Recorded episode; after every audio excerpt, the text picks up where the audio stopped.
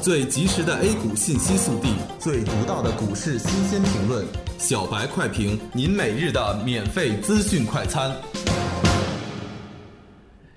今日午评看好 A 股结构性上涨，择机布局吃饭行情。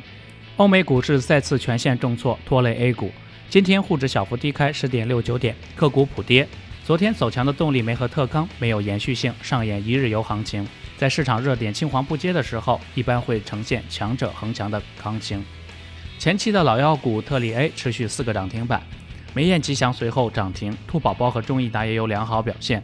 李克强表示，英国脱欧后，中国会尽力维护自身金融和资本市场稳定，中国不会允许资本市场出现井喷式和断崖式的变化。因此，外围重挫，但对 A 股的影响有限。沪指保持小级别的区间震荡，以十五分钟级别为周期在做修复，同时也在消化昨天的获利筹码。十一点以后，随着上海市副市长涂光照正式出任中投总经理消息的公布，沪指小幅拉升，但未能翻红。截止中午收盘，沪指报收于两千八百九十四点五零点。微跌一点二零点，跌幅为百分之零点零四。消息面上，中国邮政储蓄银行香港 IPO 获银监会批准。工信部表示，督查组正在撰写工业稳增长政策落实督查报告。板块上，黄金板块小幅反弹，家居用品、基因免疫、次新股、电脑设备等涨幅居前。特钢、石墨烯、猪肉、锂电池、煤炭、有色跌幅居前。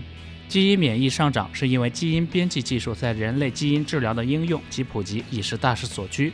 随着更深入的研究和发展，其商业价值不容小觑。相关个股达安基因、零零二零三零价值被低估。脱欧是 A 股最后利空，可择机布局吃饭行情。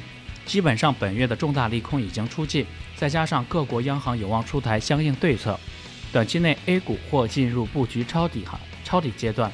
同时，英国脱欧意味着美国或推迟加息，七月加息目前看来是不太可能的，利好 A 股反弹。免责提示：股市有风险，投资需谨慎。以上信息仅供参考。学习玩耍两不误。小白炒股学堂。小白炒股学堂。小白炒股学。小白炒股学堂。小白炒股学堂，你的股神之路从这里开始。本节目由北京公牛股科技有限公司制作出品。